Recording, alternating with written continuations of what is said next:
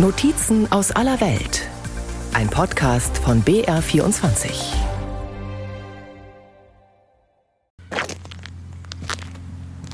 Und ist es auch noch so schön rechts und links der Straße, Spaziergänger sollten den Blick besser auf den Boden vor sich richten. Nicht nur wegen des antiken Straßenbelags, in dem sich die Radspuren aus der Römerzeit noch deutlich abzeichnen. Es ist nicht ganz einfach, auf diesen großen Steinquadern zu laufen. Ein falscher Tritt und du liegst auf der Nase. Ein extrem haltbares, aber kein bequemes Pflaster für Mensch und Pferd. Wir reiten immer am Rand, das ist leichter für die Pferde, da gibt es Gras. Erklärt uns hoch zu Ross Penelope, die an der Via Appia ausreitet. Ursprünglich kommt sie aus Großbritannien, seit 40 Jahren lebt sie in Rom und hat noch nichts von der Begeisterungsfähigkeit verloren, die den Touristen vom Einheimischen unterscheidet. Ihre Ausritte auf der Via Appia sind Reisen in die Vergangenheit. Das, was ich hier sehe, ist etwas ganz anderes, was andere sehen. Ich sehe hier die Legionäre, die Rom verlassen, die bis nach Brindisi laufen müssen und von dort aus nach Afrika verschifft werden. Was für ein Schicksal. Und andere sehen sie triumphierend zurückkehren. Ich sehe immer das Tragische, andere das Heldenhafte. Das ist die Appia, beides zusammen. Beides zusammen, der Tod und das Leben. Rechts ein großes Grabmal, links eine prächtige Villa. Das ist die Via Appia Antica. Man muss nicht besonders fantasiebegabt sein, um auf dieser Straße in eine andere Welt einzutauchen, in die Welt der Antike. Regina Viarum wird sie genannt, die Via Appia, die Königin der Straßen, gebaut für die Ewigkeit. Diese Unzerstörbarkeit der Straße liegt auch daran, dass das Pflaster dicht gefügt ist aus Basaltpflasterblöcken, denn wir sind hier in vulkanischem Gebiet, die nahen immer von der Appia sichtbaren Albaner Berge sind vulkanischen Ursprungs und haben eine große Lavarippe auf die Stadt zugeschoben und von der profitiert eben die Via Appia. Der Historiker Arnold Esch hat das Straßennetz der römischen Antike erforscht, wobei kaum eine Straße noch so gut erhalten ist wie die Via Appia, die im Südosten Roms beginnt und sich über 540 Kilometer ihren Weg durch den Süden Italiens bis nach Brindisi an der Adriaküste bahnt. Gebaut vor mehr als 2300 Jahren unter dem Konsul Appius Claudius Caecus im Jahre 312 vor Christus. Die Via Appia ist auch nach dem Ende der Antike noch eine wichtige Straße geblieben, genügte dann allerdings nicht mehr den Verkehrsanforderungen der Neuzeit, sodass man die Via Appia Nuova gebaut hat, die parallel zu dem antiken Pflaster läuft. Das Glück der Archäologen und Forscher und Spaziergänger hat also einen Namen Via Appia Nuova. Dank der neuen Appia-Straße blieb die alte erhalten. Und wenn man hoch auf die Böschungen steigt, die die Appia Antica zu beiden Seiten begrenzen, dann sieht man eben nicht nur Aquädukte, Felder, Berge, sondern in der Ferne auch die hässliche Parallelstraße mit viel Verkehr und großen Mietshäusern. Auf unserer Straße dagegen Idylle pur. Es ist Land total still. Man hört nur das Rauschen der, der Bäume und der Gräser, ja, keine Autos. Ja, man denkt, dass man ist ganz woanders.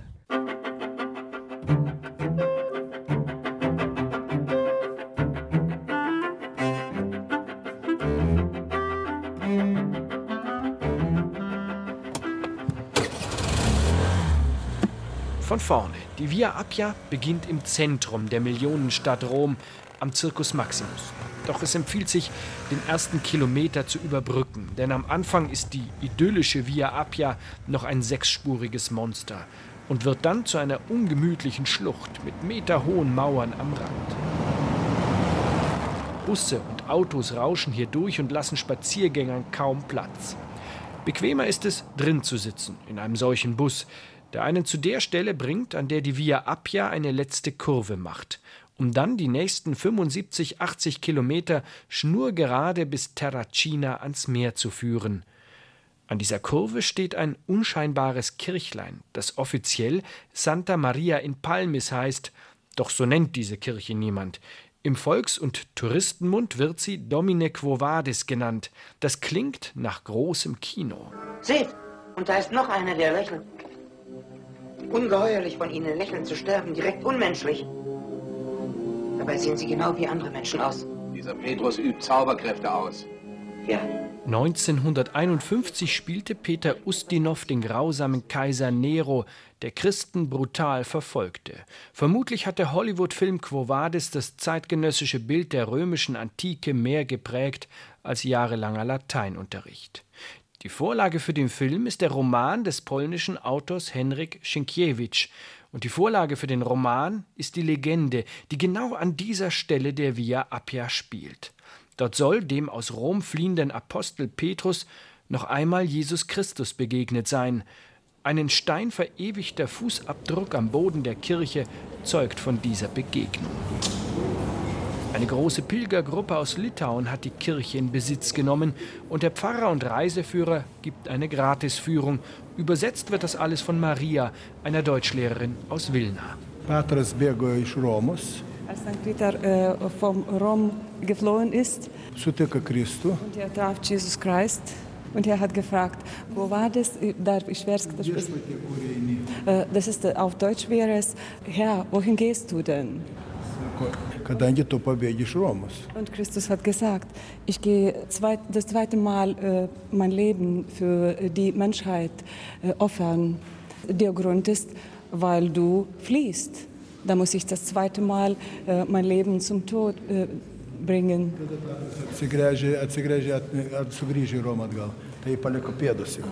Und äh, deshalb kehrte St. Peter zu, äh, nach Rom zurück und da sind seine Füße geblieben von diesem Rückkehr. Ein Blick in den Reiseführer zeigt, dass es nicht ganz so war.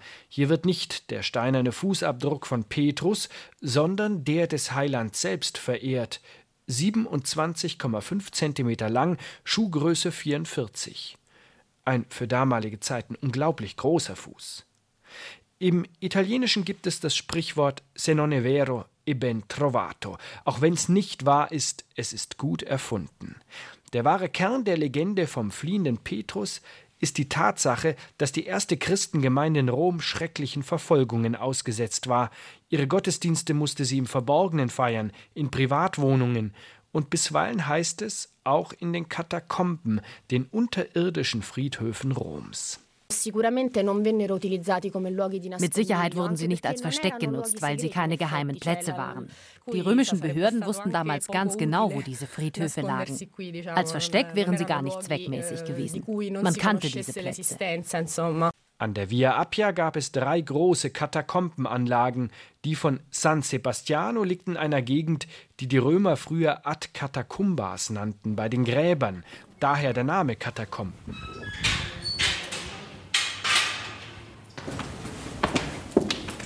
Der Archäologin Daria Mastrorilli geht es hinab in die Unterwelt von San Sebastiano.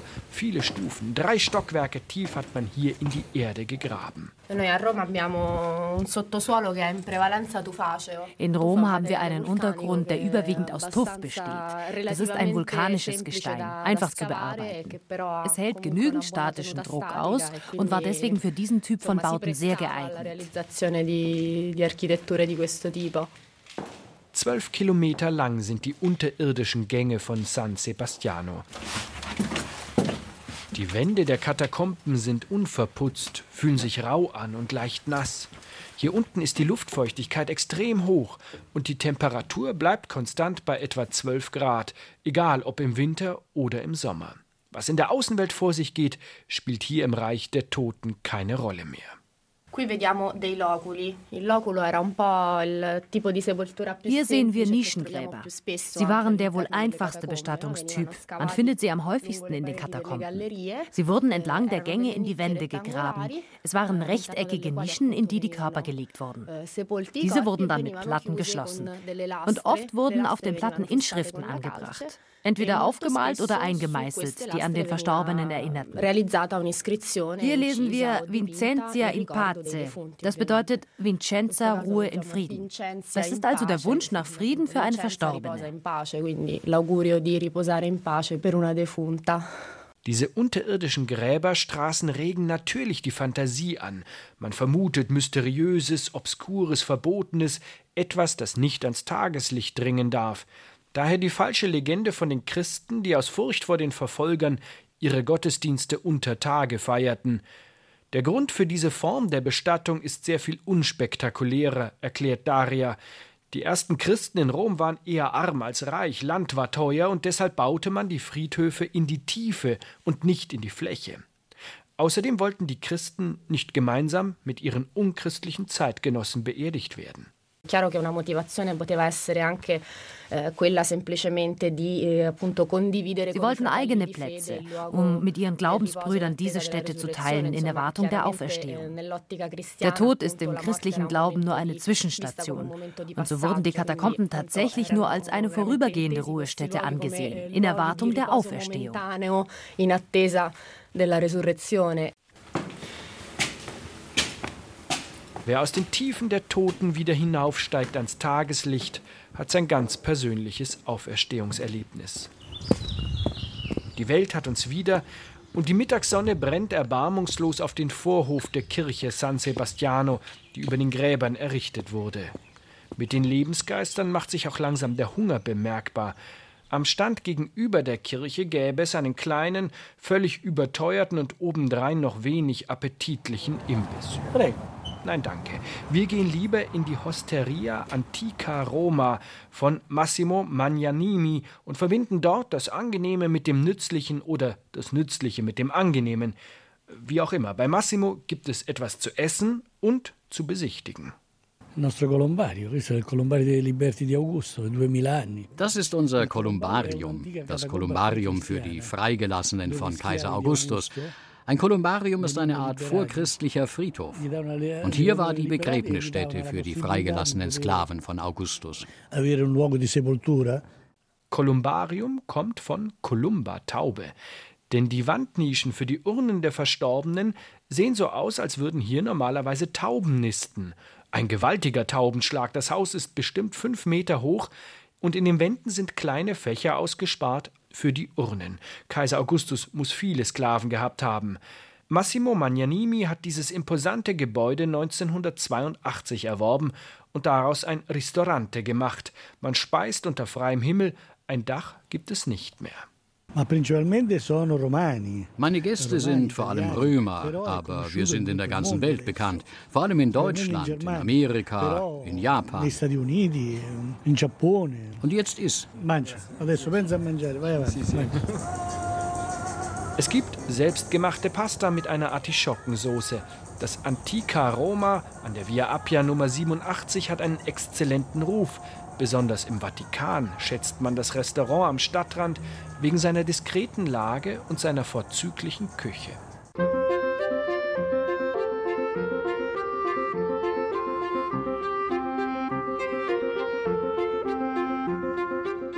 Kolumbarien und Katakomben. Die Via Appia war in der Antike außerhalb Roms vor allem eines, ein langer Friedhof.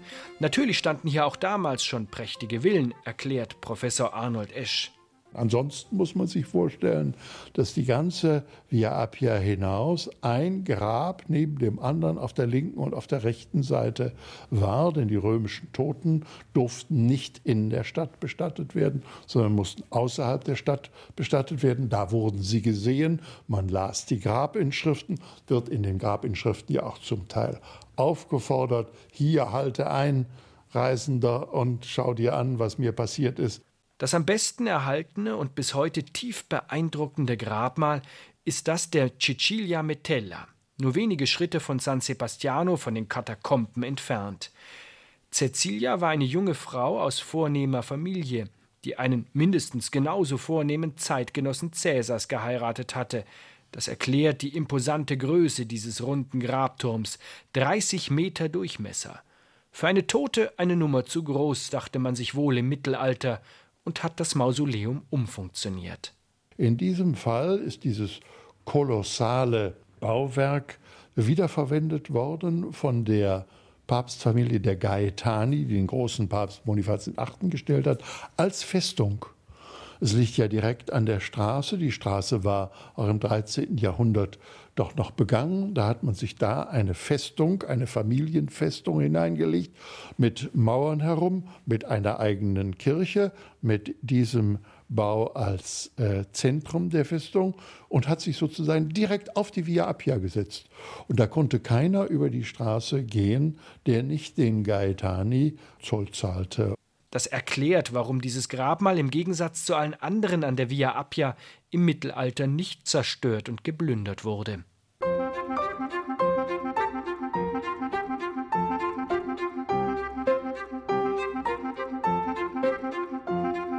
Im November 1786 machte Johann Wolfgang von Goethe einen Spaziergang auf der Via Appia während seiner italienischen Reise. Damals entstand wohl auch das Bild Goethe in der Campagna, das den Meister halb sitzend, halb liegend auf antiken Trümmern darstellt. Im Hintergrund das Grabmal der Cecilia Metella, die idealisierte Idylle.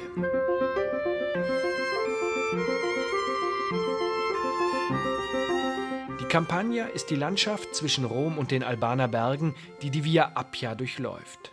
Felder, Wiesen, kleine Flüsschen und immer wieder antike Ruinen. Ein Aquädukt, eine alte zerfallene Villa, ja sogar der Zirkus eines römischen Kaisers. Kein Ort scheint besser geeignet, die romantische Italien-Sehnsucht der Deutschen zu befriedigen, als diese Straße und die Landschaft rechts und links von ihr – Manuela lebt seit fast 20 Jahren in dem Land, in dem die Zitronen blühen, und sie hat das Glück, in der Nähe der Via Appia zu wohnen. Es ist Land total still. Man hört nur das Rauschen der, der Bäume und der Gräser, ja, keine Autos. Und wenn ich dann um halb acht schon hier sein kann, dann ist noch nicht mal ein Mensch unterwegs. Also bin ich ganz alleine. Das ist wunderschön. Die Vögel zwitschern. Die Luft ist angenehm im Sommer, ist noch schön frisch und äh, die Sonne ist gerade aufgegangen. Von daher, also ist ganz, ganz toll. Bei unserem Spaziergang sind wir vielleicht fünf, sechs Kilometer vom Stadtzentrum entfernt.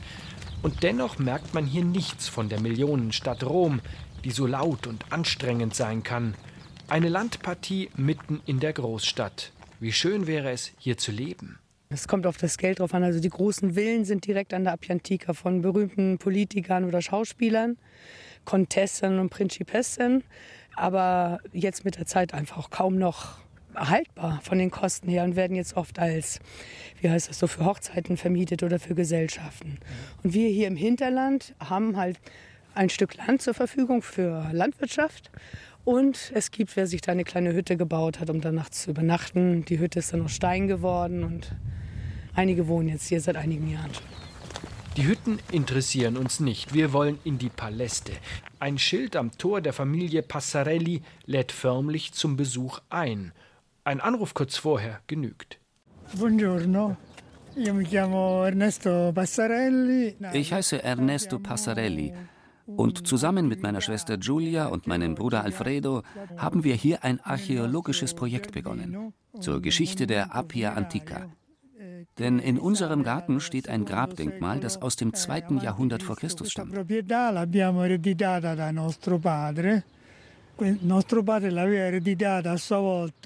Das haben wir von unserem Vater geerbt und der wieder von seinem Vater. Also seit dem 19. Jahrhundert ist meine Familie in Besitz dieses Paradieses.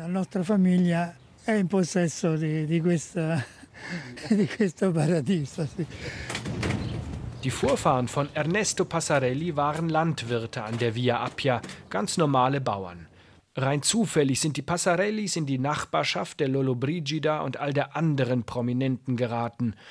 Genau genommen war es ja andersherum. Sie waren schon da, als in den 50er und 60er Jahren der Jetset diese Straße für sich entdeckte und hier seine Villen baute.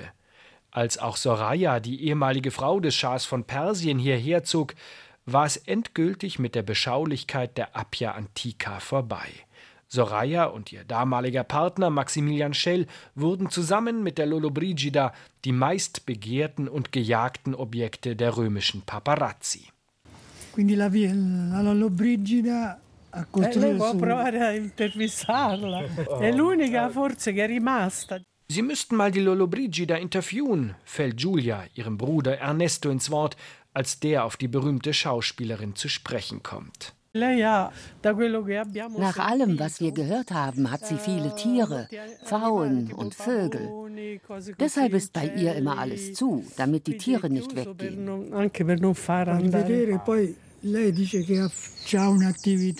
Und dann ist sie ja auch noch als Künstlerin aktiv. Sie macht so Skulpturen. Skulptura. Eh, Wir haben uns gegrüßt und auch getroffen in den ersten Jahren, in denen sie hier lebte. Heute grüßt man sich nicht mehr auf der Appia Antica. Giulia und Ernesto Passarelli leiden etwas unter dieser Anonymität. Immobiliengesellschaften haben die Anwesen übernommen und vermieten sie mal an diesen, mal an jenen. Was den neuen Nachbarn besonders fehlt, ist die Leidenschaft für diese Straße und für die Antike, sagt Giulia. Bei ihrem Bruder Ernesto ist das auf jeden Fall anders. Eh, also jetzt betreten wir den archäologischen Bereich.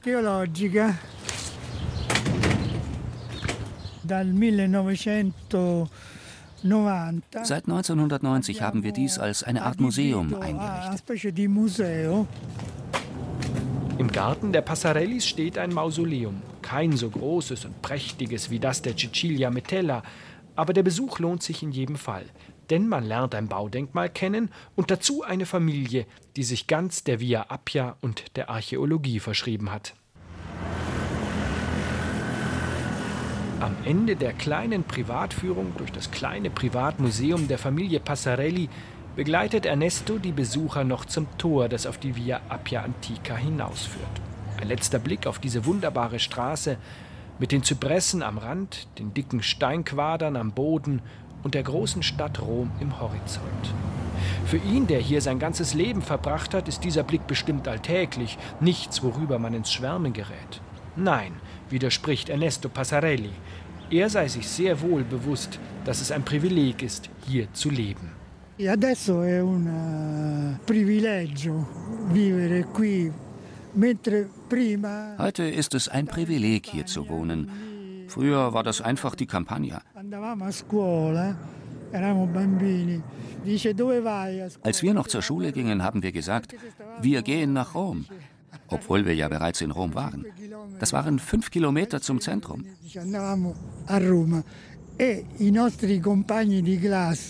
Und unsere Klassenkameraden haben immer gesagt, ihr wohnt doch auf dem Land.